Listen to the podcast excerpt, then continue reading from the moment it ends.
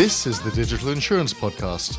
In exciting interviews, we talk to the leading experts about the latest developments, trends, and technologies for the digital transformation in the insurance industry. Hi Sabine, how are you doing and who are you and what are you doing? Hi Jonas, pleasure to meet you. Well, I am, I guess, an entrepreneur. I am a venture builder. I am an acceleration provider for insurance companies. I've worked for the past, I guess, six years in the insurtech space. That is how I called my name, the insurtech queen. Is it okay? Um, I accelerated over 100 startups, helped them raise a lot of money with other investors, and so build a very nice network of great friend investors out there. Today, I work primarily with insurance companies, large insurers, to help them identify ventures they may want to work with through a very much mandate driven approach. So they give me problems to solve for, and my goal is within two to three months to find them potential partners to collaborate with. And you're here today at InsurNext because you've given a speech this morning, I believe, and you've talked about five new realities the insurance company needs to face or is facing.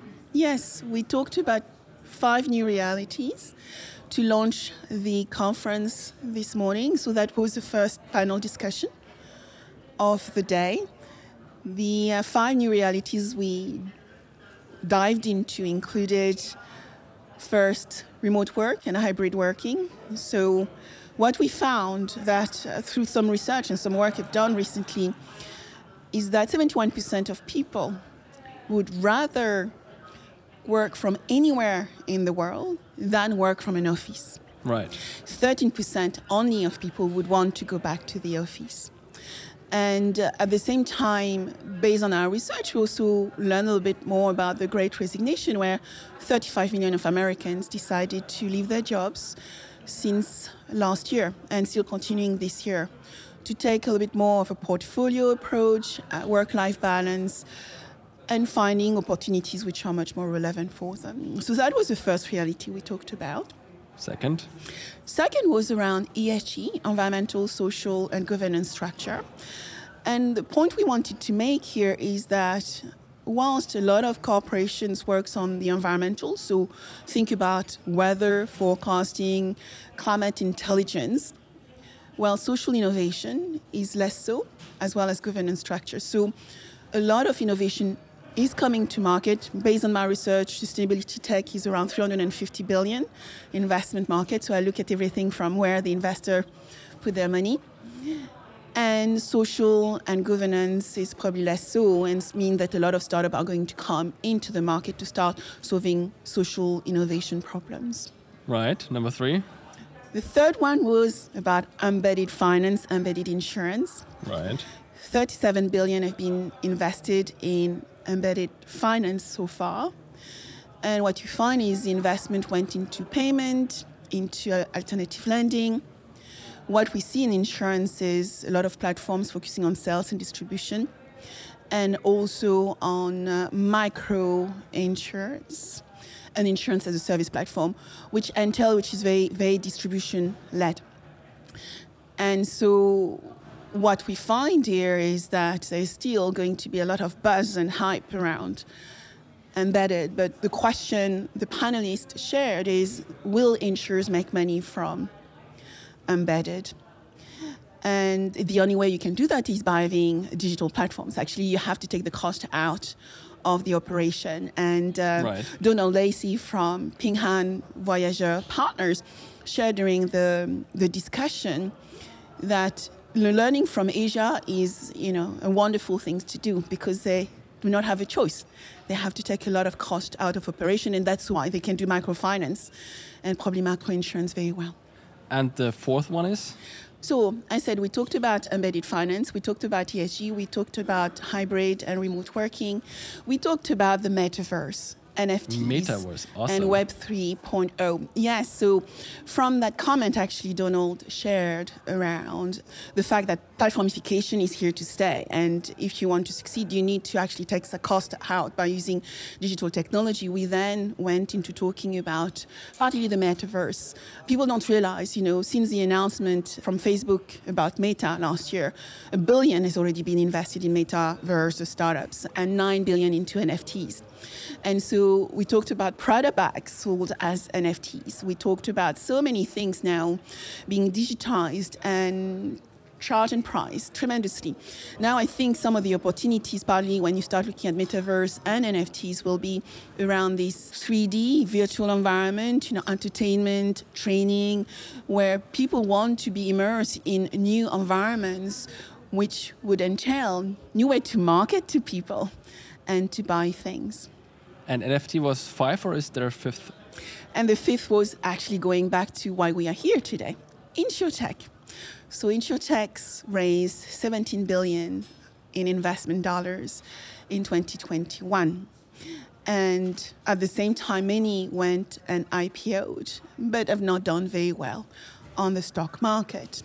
And so my panelists share that, you know, at the end of the day, the fundamental of insurance need to remain. If you think that GWP is revenue, well, you are looking at the problem in the wrong way.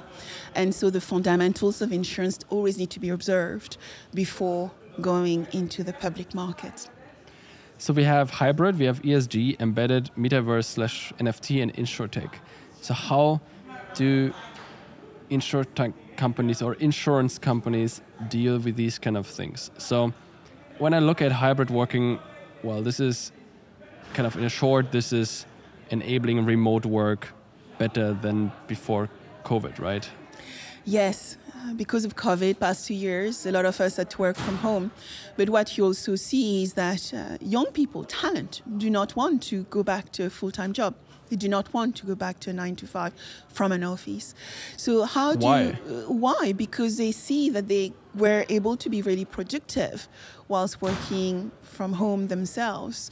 And at the same time, they want that purpose, work-life balance. And I would say young people, but you know, people from, if you don't mind me saying, Jonas, our age too. So how are insurance companies dealing with that? I think you find companies embracing remote and hybrid, partly hybrid rather than remote, where some people will go to the office a few days per week, maybe two to three or one permanent day of work at the office and then work remotely.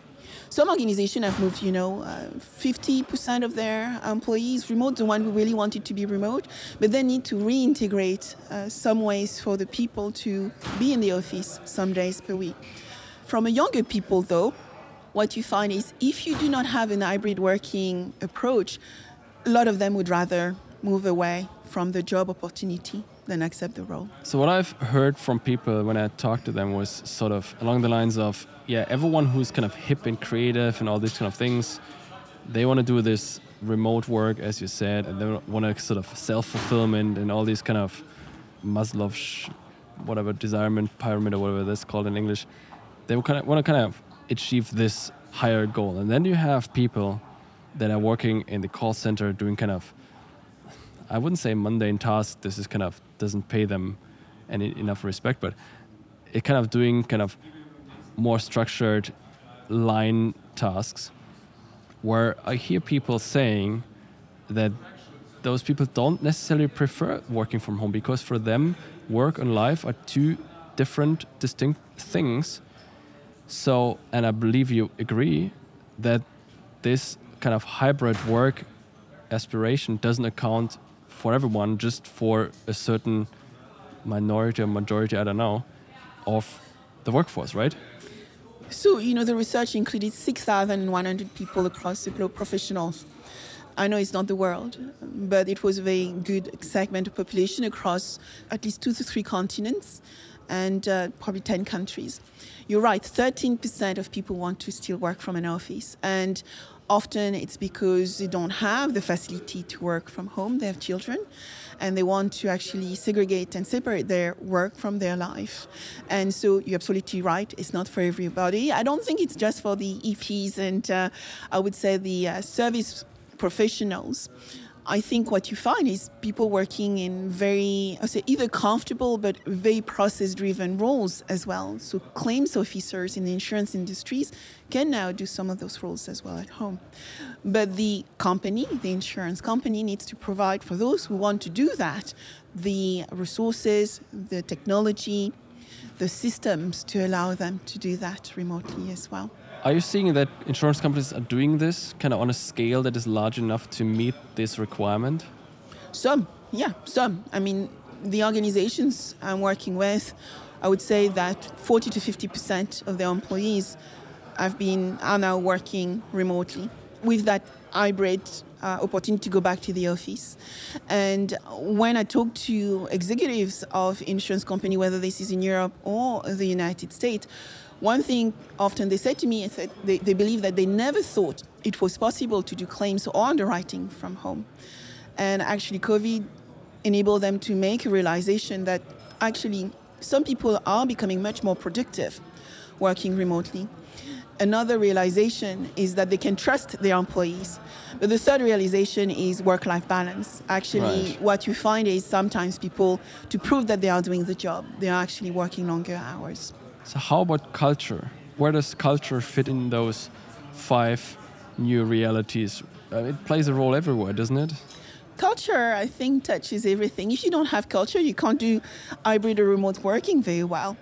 And when you look at ESG, partly if you want to recruit new talent, the reason why talent would want to work for a company is often because of culture and purpose.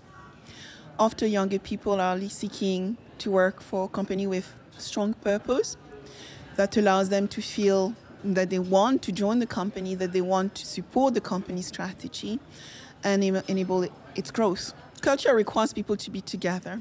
This is true. Partly. You can build culture digitally as well. There are remote only companies, so I totally agree. What I'm thinking is if you have the right culture, and I think, and we've been talking about this on the podcast quite often, if you have the right culture, everything else follows. Right? I mean, what you're talking about is is sort of five new realities, and if we meet next year, same place, it's going to be probably not all of them going to be different, but a couple going to change most likely.